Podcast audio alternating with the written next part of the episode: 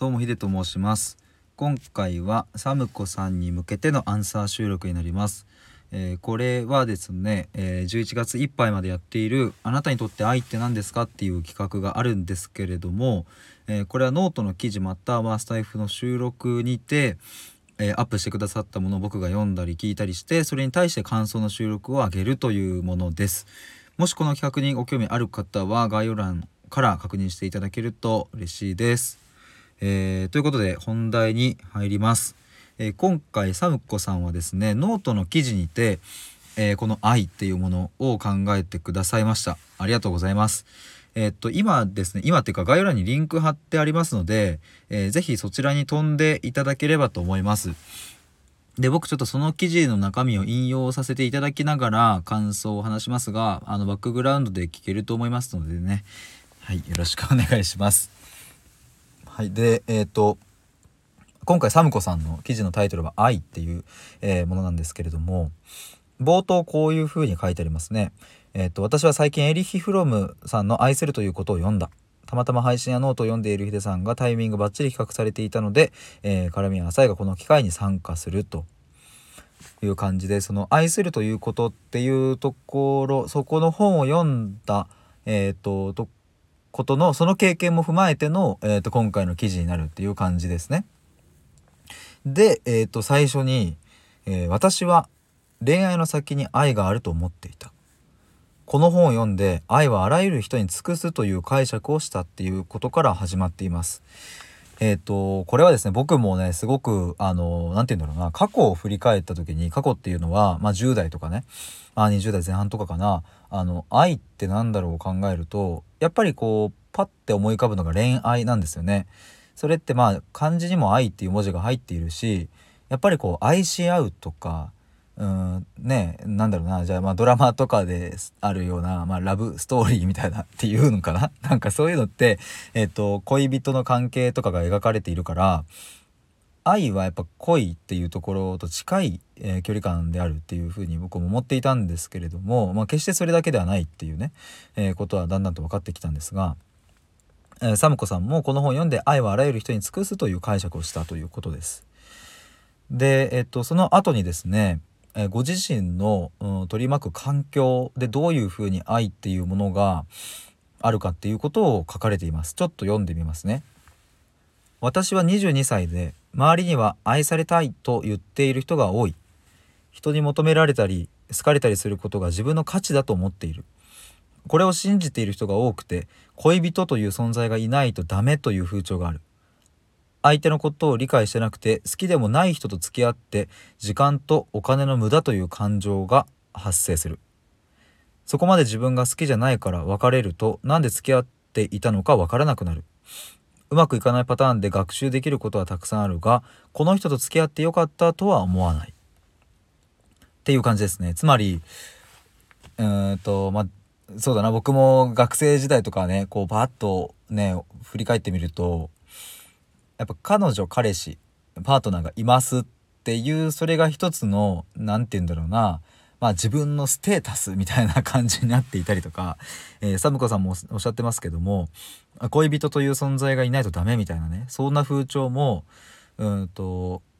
なんかこうあるなっていう空気感は僕も感じていました。まあ僕はそれで何かこう悩むとかっていうことはなかったですけれどもそういうふうに思っている人は多いなっていうのは僕もサムコさんと同様に感じていましたね。だからその好きか否か愛してるかどうかっていう話ではなくてとりあえずまあ付き合うみたいな。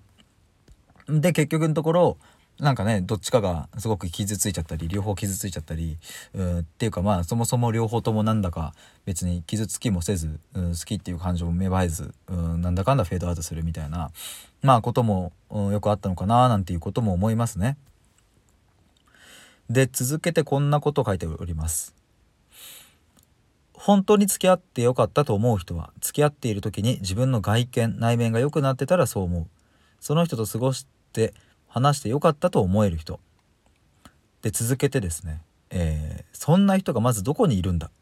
まずどんな人が私を理解してくれるのか。私に合うのか。自分のことを理解しなければならない、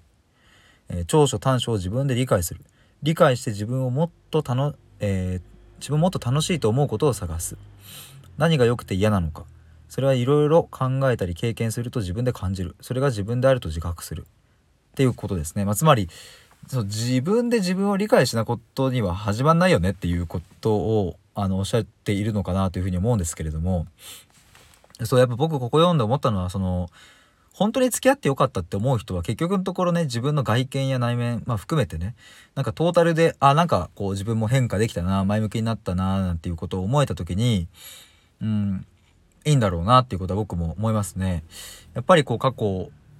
僕もそういうまあ恋愛っていうところにおいてねなんかこう記憶を遡ってみればもしあの時うんとその人と付き合っていなければ今の自分はうんとまああったかもしれないけど価値観やうんととある考え方は結構違っていただろうなっていうことを思いますね。だからまあそれで付き合っていたことによってうんと自分の中でこうなんか成長できたとかね変化できたなっていう思うことはやっぱりあるんですよね。だから本当に良かったなっていうのを、まあ、過去を振り返ると、うん、僕はなんか素直にそういうふうに思えますね。でその後にですねうんとこの自分の理解についてもう少しサムコさん書かれておりまして、えー、こんな風に書かれています、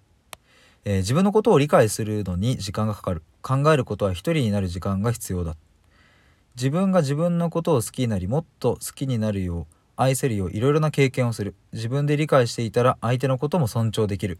自分がここまでコストがかかったのに相手のコストを踏みにじることはできなくなる。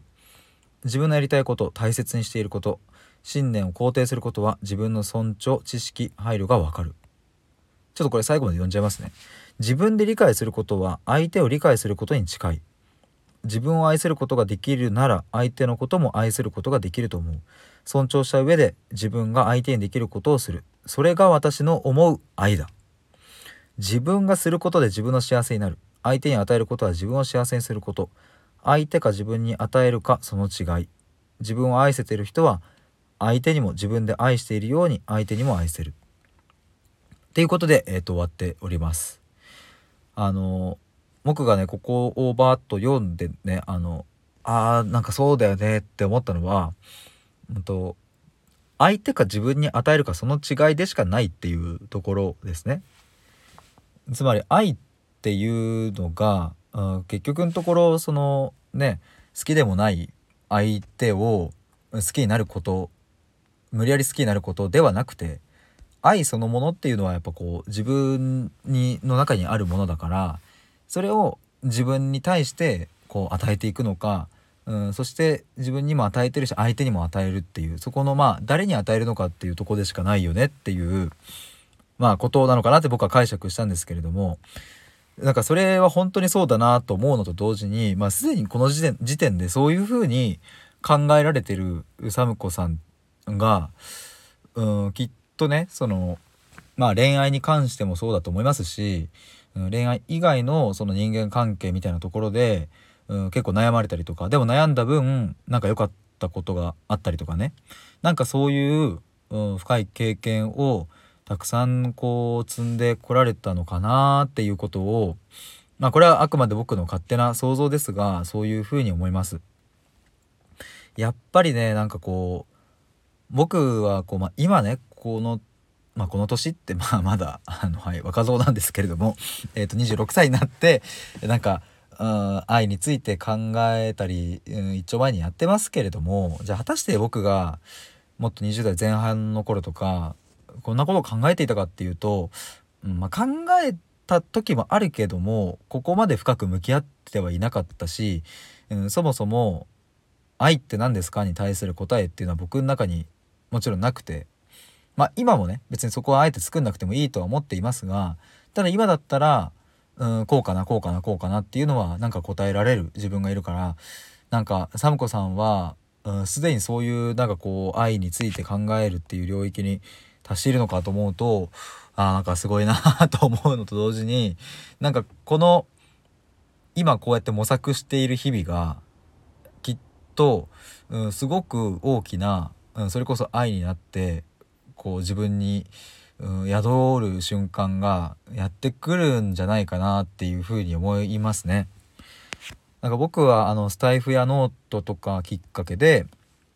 あの自分よりもあの、まあ、年齢で言えばね年齢で言えば自分よりもあの年が下の方と関わる機会があの、まあ、あるあるんですけれどもなんかそういう方たちのこういう記事や収録やなんかそんな言葉を、うん、読んだり聞いたりしてるとなんかねあのちょっと繰り返しちゃいますが自分では到底たどり着くことがその当時はなかったし、まあ、今も果たしてたどり着いているのかも分かんないようなことをすごくこう拝見することが多くてなんかきっと本当にねきっとっていうかまあもう絶対なのかも分かんないですけども魅力的な方になるんだろうなっていうことをまあちょっとあのそうですねあの年齢が上っていうことでなんかまあはい偉そうに 言っちゃいますがなんかそんなことをちょっと僕はあのノートの記事を読んでそういうふうに、えー、感じました。